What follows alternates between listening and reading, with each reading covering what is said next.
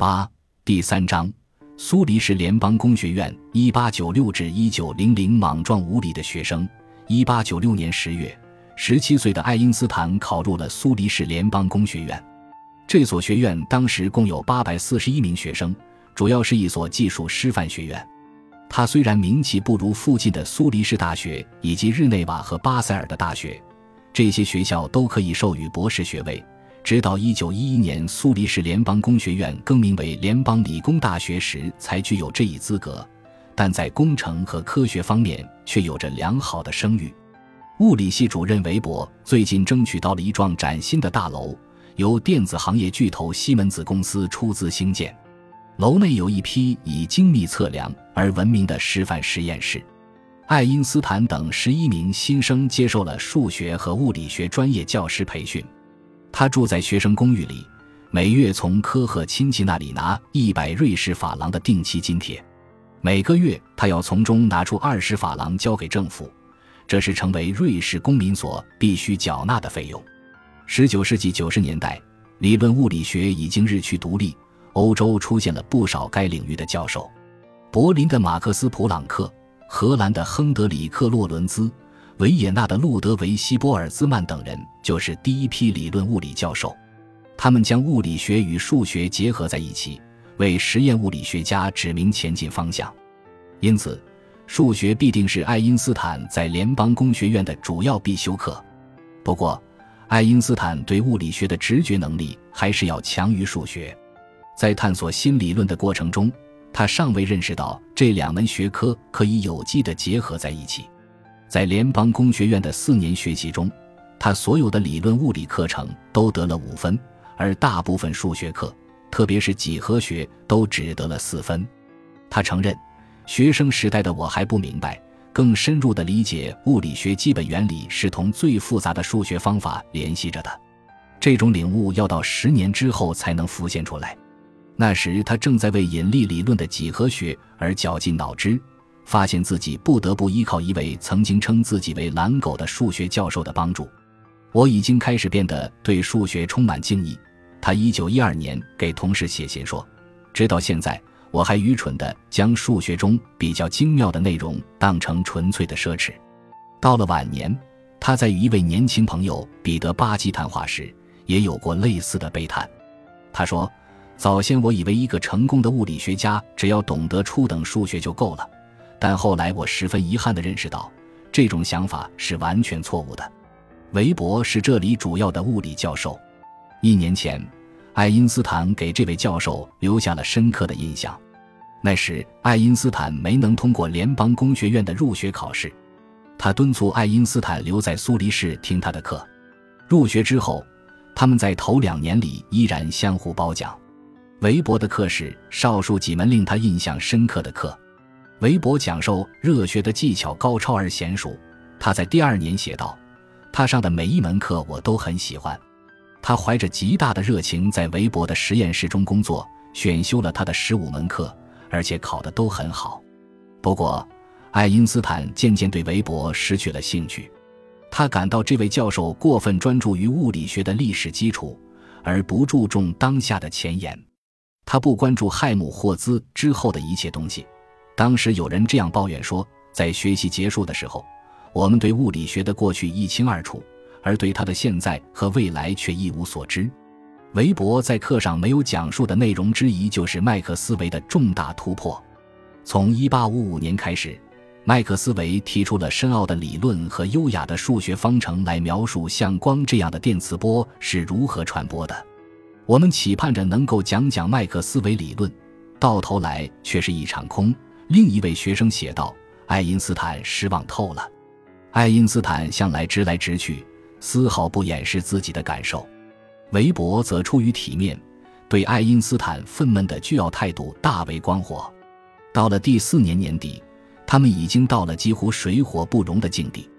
韦伯对爱因斯坦的愤怒再次证明，爱因斯坦的科学和个人生活多么受制于那个施瓦本灵魂深处的东西。”即习惯于挑战权威、不服管制，对公认的观点缺乏尊重。例如，他经常漫不经心地称韦伯为韦伯先生，而不是教授先生。韦伯教授的愤怒最终还是胜过了赞赏。他对爱因斯坦的断言让人想起了几年前慕尼黑高中的那位气急败坏的老师。爱因斯坦，你是个非常聪明的孩子，可以说聪明过人。韦伯对他说：“但你有一个大毛病，你从不听别人说什么。”这种评价不无道理。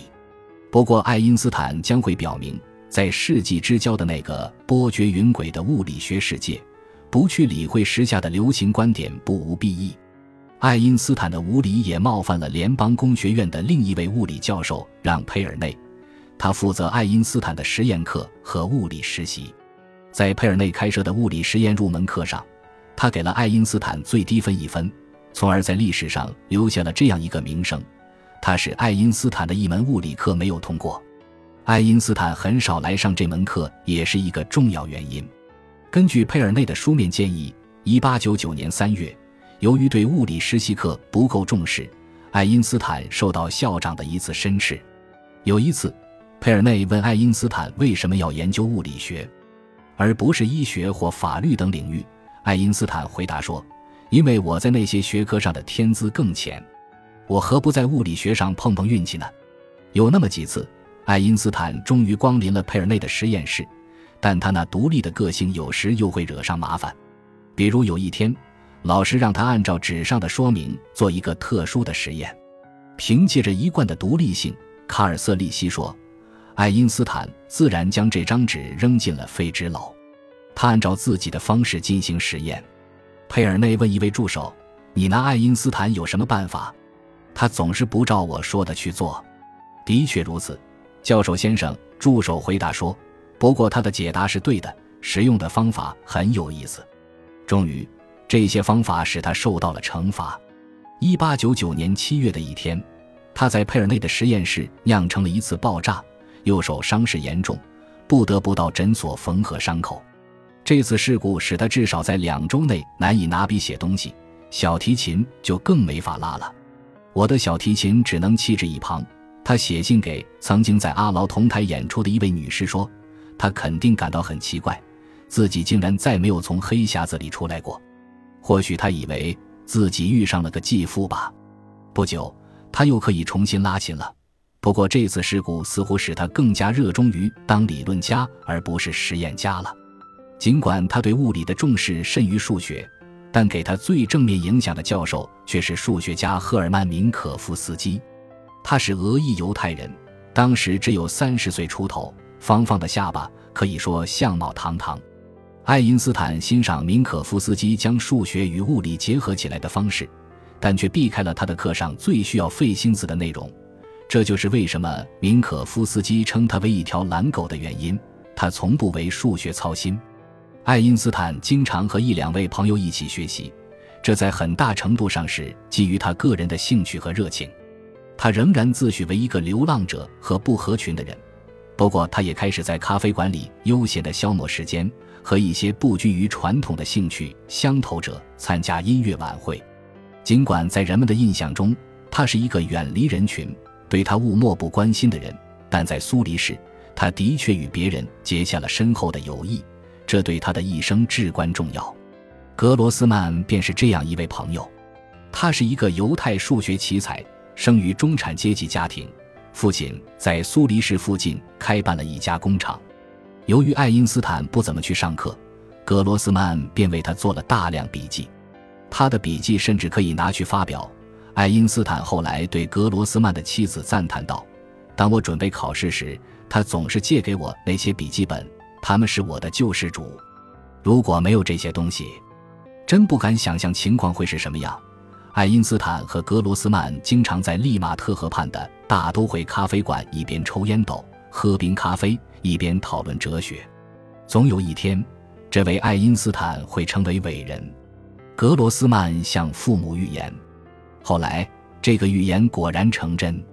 在这一过程中，格罗斯曼功不可没，他为爱因斯坦在瑞士专利局找到了第一份工作。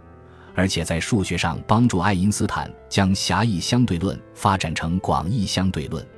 联邦工学院的许多课程似乎有些陈旧，爱因斯坦和朋友们开始自行研读最新的理论。我经常逃课，在家里怀着神圣的热忱研究理论物理学大师的杰作。他回忆说，这些在业余时间里阅读的内容包括基尔霍夫的辐射理论、亥姆霍兹的热力学理论、赫兹的电磁理论、波尔兹曼的统计力学等。他也受到了一位不太出名的理论家奥古斯特·福普尔的著作的影响。1894年，福普尔写出了一部名为《麦克斯韦电学理论导论》的通俗著作。正如科学史家霍尔顿所说，福普尔书中的许多概念很快就在爱因斯坦的工作中派上了用场。书中有一章名为“运动导体的电动力学”，开篇就对绝对运动概念提出了质疑。福布尔指出，运动只能相对于其他物体来定义。然而，他进而考虑一个有关磁场感生电流的问题：到底是电路静止，磁体在附近运动，还是电路运动，磁体静止？这是否是一回事？